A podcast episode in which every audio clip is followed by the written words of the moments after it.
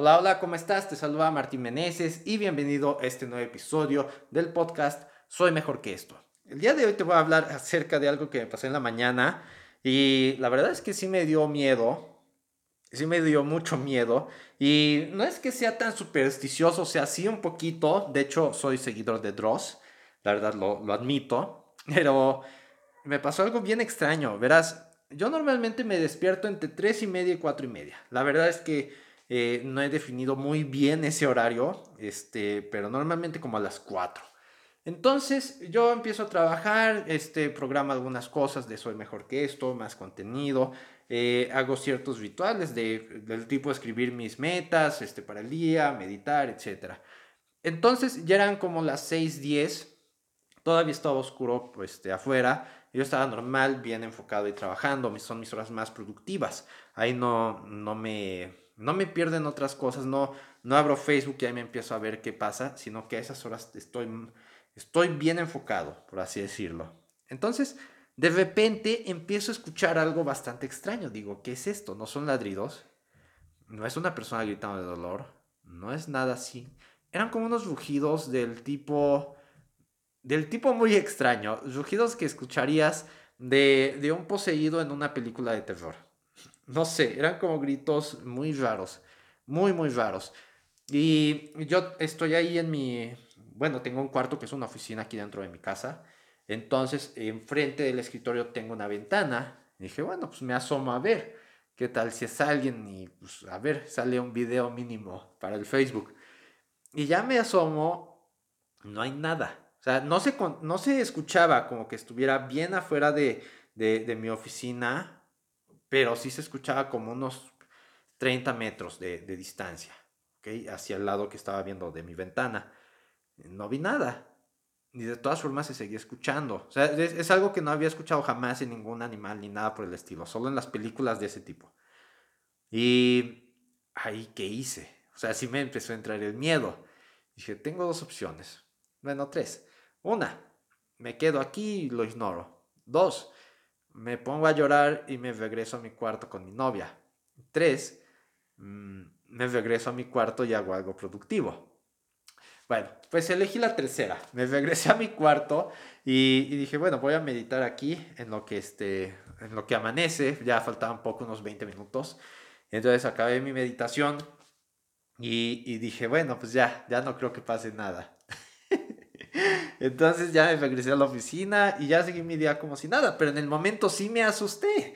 Entonces, normalmente yo creo que todos tenemos un cierto monstruo afuera de la oficina, algo que nos está presionando, que tal vez no sepamos qué es, o sí sabemos, pero que no podemos hacer gran cosa al respecto en ese momento. Yo no, no creo que hubiera podido agarrar y salirme de mi casa para ir a buscar qué era, ¿no? O sea, como que era, no, es una opción nada lógica. Pero en este caso, todos debemos elegir cómo responder ante esas situaciones, ¿no? En este caso, yo elegí la opción más productiva que tenía y con el menor riesgo posible, ¿vale? Entonces, cada vez que tú te veas forzado ante una situación donde hay algo que esté amenazando algún aspecto de tu vida, siempre trata de pensar cuál es la mejor opción a tu alcance. ¿Ok? Yo entiendo, muchas veces nos dicen que, que debemos ir por la vida sin miedo, que hay que ser valientes, pero en realidad el miedo es como que algo que nos ayuda, pero también el miedo ya no es lo mismo que antes. El miedo normalmente en estos momentos te frena a hacer cosas productivas, cosas que te impulsen más allá de tu zona de confort. Entonces, por un lado, sí hay que presionar el miedo, pero por otro lado, las cosas que sean malas, pues evítalas. Por ejemplo, el alcohol. Yo sé, es estresante a veces, este, hay situaciones que nos estresan, pero no te dejes caer a lo primero. Así como yo decidí hacer algo productivo y seguro al mismo tiempo, tú puedes elegir hacer algo seguro al mismo tiempo, algo más productivo. Puedes abrir el, el, PDF de 217 alternativas para dejar de tomar, para que cuando tengas ganas de tomar puedas hacer otra cosa pero simplemente toma la mejor decisión ah, para responder ante cualquier amenaza, ante, ante cualquier problema. No te vayas por la opción más fácil, no te vayas por irte a tomar algo, porque eso es lo que hace cualquiera, ¿no? Eso es lo que estamos acostumbrados a hacer a veces, a, a que si estamos tristes, molestos, algo nos pasó, algo le pasó a alguien, es un cumpleaños, una festividad, lo que sea, estamos acostumbrados a tomar. Pero tú tienes una elección. Debes elegir la opción más adecuada para llevarte hacia lo que quieres, hacia tus metas, ¿vale? Entonces, no dejes que cualquier problema, cualquier monstruo afuera de la oficina te impulse a tomar una mala decisión o te impulse a no avanzar en tu vida o te impulse a irte a tomar algo, sino que toma la decisión adecuada y enfócate en lo más productivo, ¿vale? Así que esto es todo por este podcast, espero que te haya servido.